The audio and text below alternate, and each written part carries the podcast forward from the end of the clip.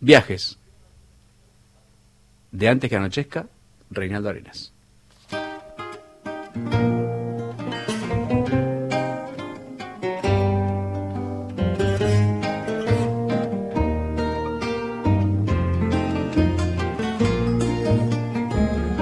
Desde hacía unos años, yo quería ir a Europa y encontrarme con Jorge y Margarita en España, pero como no tenía ningún documento oficial ni pasaporte que me sirviera para viajar, no podía salir de Estados Unidos.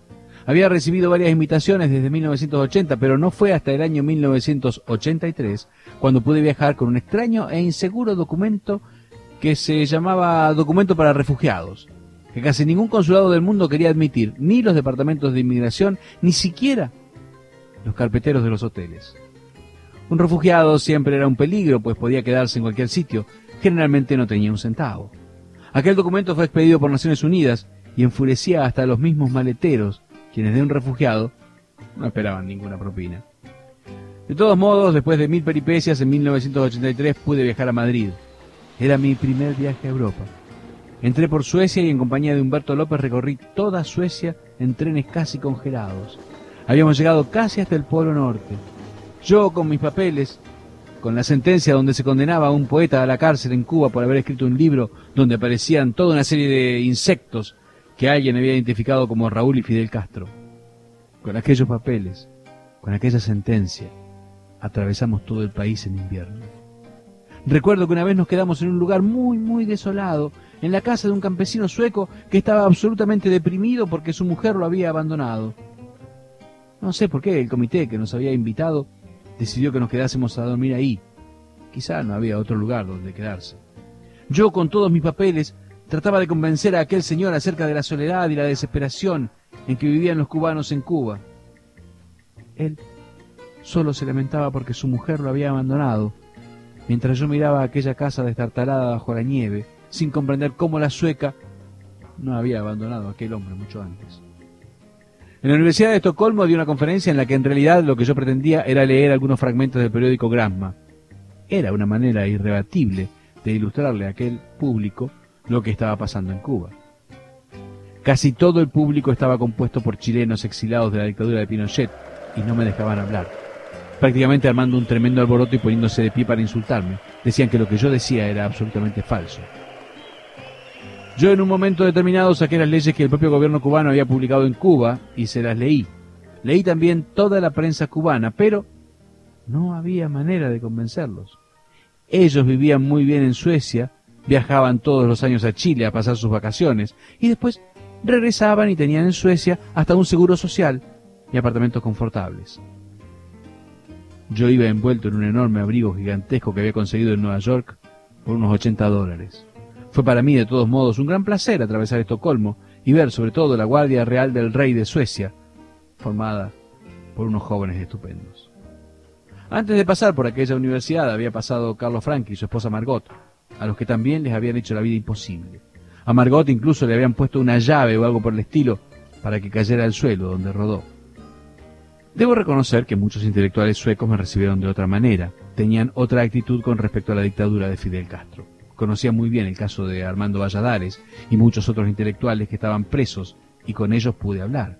Incluso me publicaron varias entrevistas y hasta llegué a hacer conexiones con algunas editoriales, de las cuales por cierto jamás tuve noticias.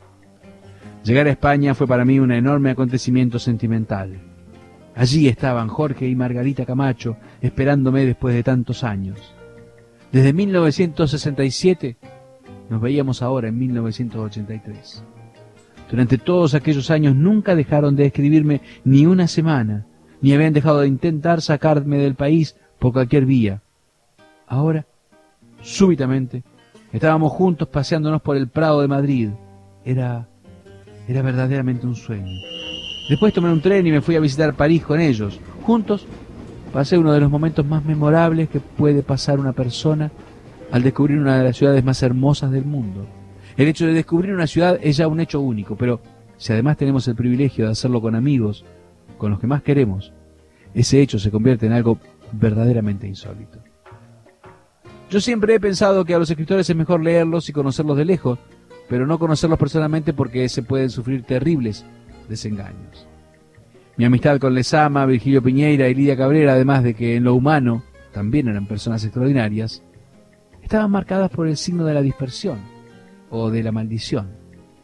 Después conocí a muchos escritores notables, algunos súper famosos, pero prefiero no mencionarlos.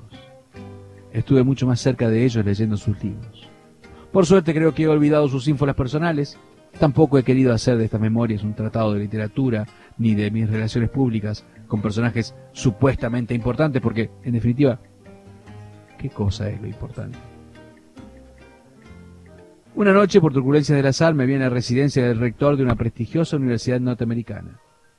Esa noche se había dado cita allí numerosos escritores de fama mundial. Uno una de las figuras que más me aterrorizó fue la de Carlos Fuentes. Aquel hombre no parecía un escritor, sino una máquina computadora. Tenía una respuesta exacta y al parecer lúcida para cualquier problema o pregunta que se le planteara. Lo único que había que hacer era apretar un botón. Los profesores norteamericanos proliferaban por ahí en forma alarmante y además cada uno llevaba, como los enfermeros de un hospital, una gran chapa metálica pegada al pecho donde aparecían sus nombres y sus títulos. Carlos Fuentes se expresaba en un inglés perfecto, parecía ser un hombre que no tuviera ningún tipo de dudas, ni siquiera metafísicas. Era para mí lo más remoto a lo que podía compararse con un verdadero escritor. Aquel señor elegantemente vestido era una enciclopedia, aunque quizás un poco más gruesa. Muchos escritores de ese tipo reciben grandes premios literarios, incluyendo hasta el Cervantes o el Nobel, y pronuncian unas conferencias impecables. Salí de aquella reunión aterrorizado. Por suerte pude tomar un tren local y llegar a New York.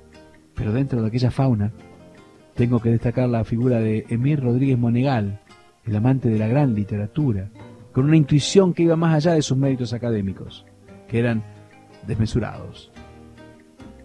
Este hombre no era un profesor en el sentido convencional del término, era un gran lector y tenía la magia de inculcarle a sus discípulos el amor a la belleza. Fue el único maestro latinoamericano en Estados Unidos que dejó una escuela. A los tres años de mi salida de Cuba yo había participado en tres películas. En sus propias palabras, de Jorge Ulla, La otra Cuba, de Carlos Franchi y Valerio Riva, y Conducta impropia, de Ernesto Almendros y Orlando Jiménez Leal. Por otra parte, había viajado por gran parte de Europa, había escrito o reescrito seis de mis libros, había fundado una revista literaria, había logrado que mi madre viniese desde Holguín hasta New York después de miles de trámites rocambolescos y que pasara tres meses conmigo en esta ciudad y se llevara un enorme cargamento de ropa con el cual vistió a casi todo el barrio de Vista Alegre, donde vivían sus familiares y sus amigas en Holguín. Ya para esa fecha yo había sido invitado a más de 40 universidades, había tenido aventuras memorables con la gente más fabulosa de Harlem en el Central Park o en la populosa calle 42 y había escuchado a Jorge Luis Borges leer personalmente sus poemas. Por las noches, acompañado por René Cifuentes, por Jorge Roneto, Miguel Contreras, me dedicaba a recorrer los lugares más alucinantes de Manhattan. Como si el tiempo me sobrara, también me había inscrito en un gimnasio y parte del día me lo pasaba corriendo. Los fines de semana iba a las playas neoyorquinas. Algunas de esas playas estaban rodeadas de unas enormes herbazales, un poco parecidos a las hierbas de Guinea local, cubana. Era como si yo recuperase mis buenos tiempos, aquellos en que recorría a pie las playas de La Habana. Yo vivía ahora mi tiempo perdido y de nuevo recobrado, aquellos tiempos de mis aventuras submarinas, de la euforia de mi creación literaria. Solo que ahora contaba con la facilidad absoluta para hacer y escribir lo que quisiera, para desaparecer por un mes sin darle cuentas a nadie, para tomar un auto y recorrer todo este país. Así, una de mis grandes aventuras, compartida con mi amigo Roberto Valero, su esposa María Badías y Lázaro, fue recorrer todo el país en un auto, donde por primera vez respiramos la sensación de libertad y el goce de una aventura, sin sentirnos perseguidos, la satisfacción de sentirnos vivos.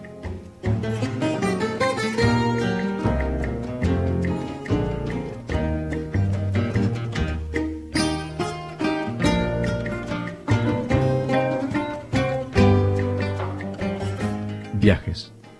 Antes que anochezca, Reinaldo Arenas.